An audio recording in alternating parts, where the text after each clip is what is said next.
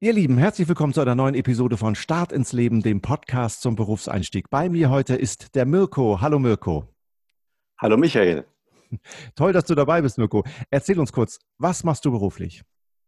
Ich bin Biochemiker und arbeite an der Universität Hamburg am Zentrum für Naturwissenschaft und Friedensforschung und äh, habe ein zweites Standbein in der Mikrobiologie der Uni Hamburg. Da waren ganz viele Wörter dabei, von denen ich mir vorstellen kann, dass nicht jeder sie kennt. Fangen wir vielleicht mal mit dem ersten an. Das war Biochemie. Ich kenne Chemie doch aus der Schule. Was genau ist Biochemie? Wir Biochemiker versuchen Lebensvorgänge genauer zu verstehen. Das heißt, wer in der Schule schon mal was von Atmungskette oder ähnlichem gehört hat, Zellatmung oder sowas, der hat vielleicht auch ähm, widerliche chemische Formeln gesehen, die beschreiben, welche Moleküle da eigentlich im Rahmen der Atmungskette zum Beispiel oder beim Kohlenstoffzyklus weitergereicht werden innerhalb einer ähm, lebenden Zelle und wie diese Moleküle dann verändert werden. Das habe ich einigermaßen verstanden. Jetzt frage ich mich noch, Mirko, wie passt da jetzt Friedensforschung dazu? Was hat das denn damit zu tun? Eine sehr gute Frage. Ich bin da auch über Umwege in die Friedensforschung gekommen. Ich habe zuerst Biochemie auf Diplom studiert, ist also schon ein bisschen länger her, dann den Doktor in molekularer Zellbiologie gemacht mich also mit äh, molekularen Vorgängen in äh, lebendigen Zellen beschäftigt, also Dinge, die wir nicht sehen können mit dem bloßen Auge, die man nur mit Mikroskopen und speziellen Verfahren, Mikroskopierverfahren sichtbar machen kann. Also richtige Grundlagenforschung betrieben. Und dann habe ich mich weiterentwickelt äh, in Richtung biologische Sicherheit und was es überhaupt bedeutet, wenn man mit Biologie nicht nur Gutes vorhat, sondern auch Böses, nämlich zum Beispiel biologische Waffen zu bauen, was verboten ist. Und äh, weil ich das äh, ziemlich äh, aufregend, aber auch ärgerlich fand, dass Leute wirklich auf die Idee gekommen sind, in der Vergangenheit biologische Waffen zu entwickeln, habe ich mir gedacht, was könnte denn dein Beitrag sein, um mit dem Fachwissen, was man inzwischen so aufgehäufelt hatte, etwas zu tun, damit biologische Waffen gar nicht erst wieder neu äh, entwickelt werden und dann bei den Militärs irgendwie in den Arsenalen lagern. Hm.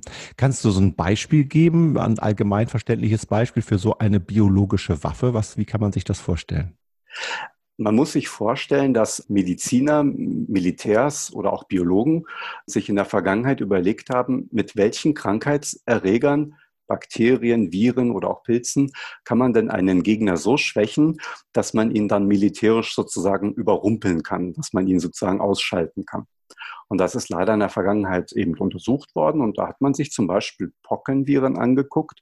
Aber auch das, was jetzt gerade grassiert, das SARS-Virus, wird als ein Krankheitserreger angesehen, der theoretisch in der Lage wäre, als Biowaffe zu funktionieren. Kommen wir nochmal vielleicht auf deine Ausbildung zu sprechen. Du hast gesagt, du hast Chemie studiert oder genauer gesagt Chemie auf Diplom. Das gibt's heute so nicht mehr. Heute studiert man ja auf entweder Master oder Bachelor.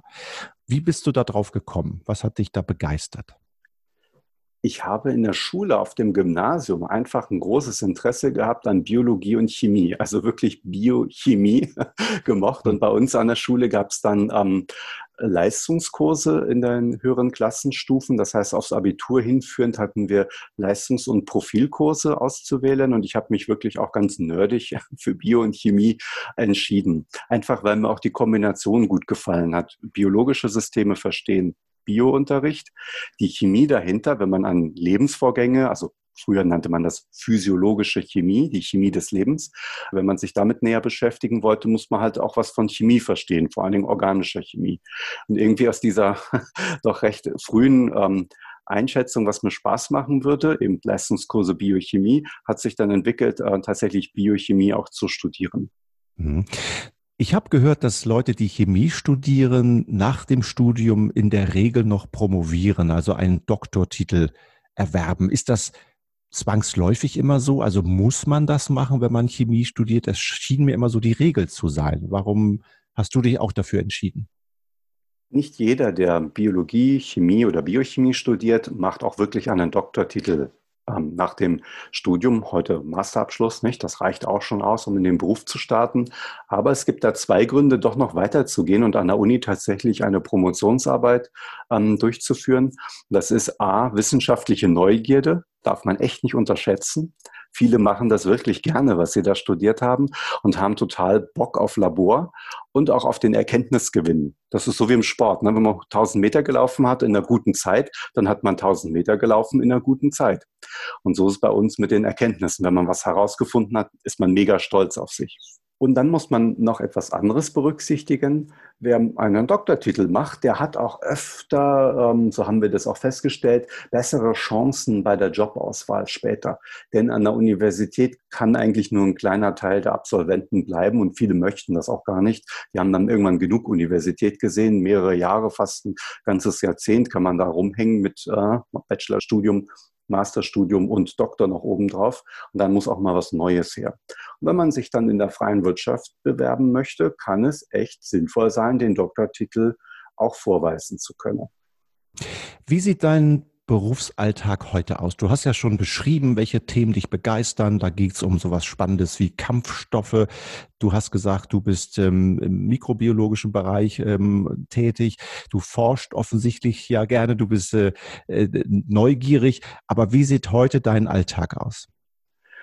Der Alltag ist bei mir, der berufliche Alltag, geprägt von ähm, mehreren total langweiligen Aufgaben, sowas wie ähm, Büroarbeiten, Verwaltungsarbeiten durchführen, Dienstreisen planen, Dienstreisen beantragen und dann am Ende Reisekostenabrechnungen ausfüllen, um das Geld wieder reinzubekommen und all sowas.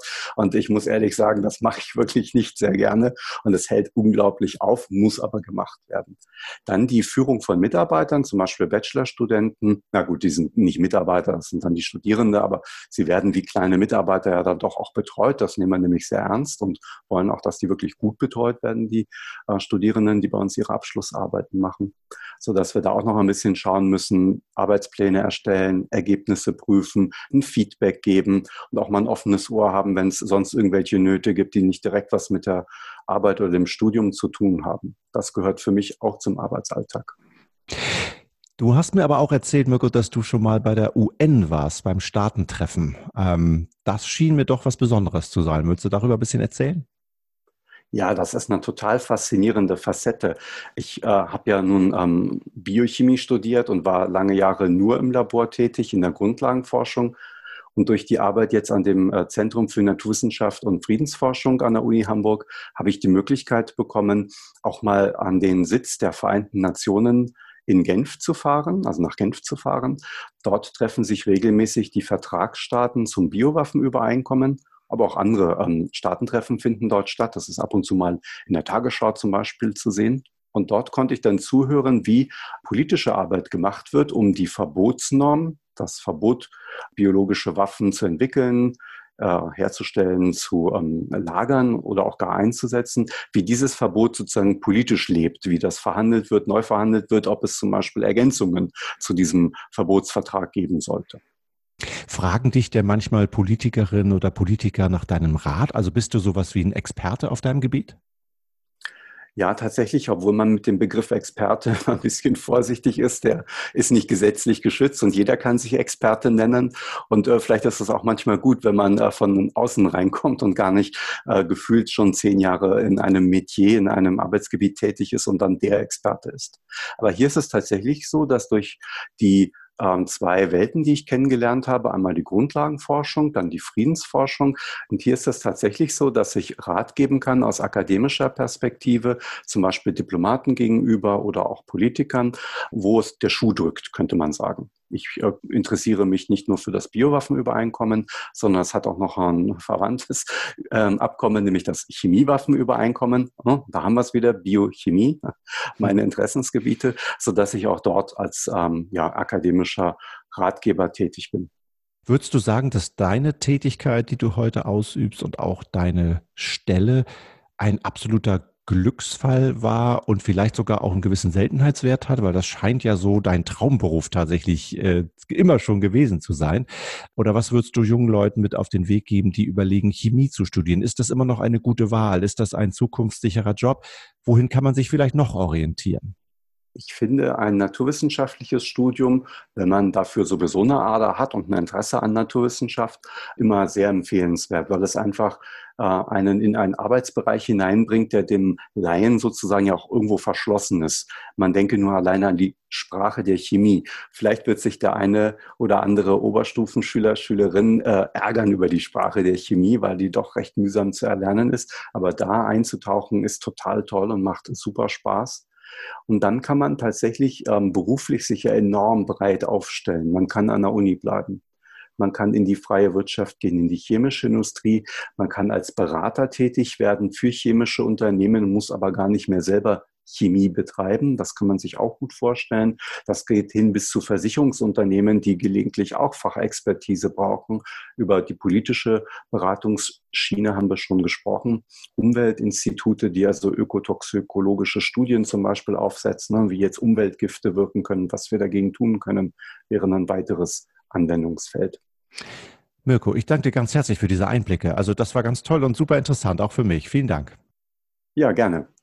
Ihr Lieben, das war Start ins Leben, eine neue Episode zum Berufseinstieg. Stay tuned, bleibt gesund, bis zum nächsten Mal.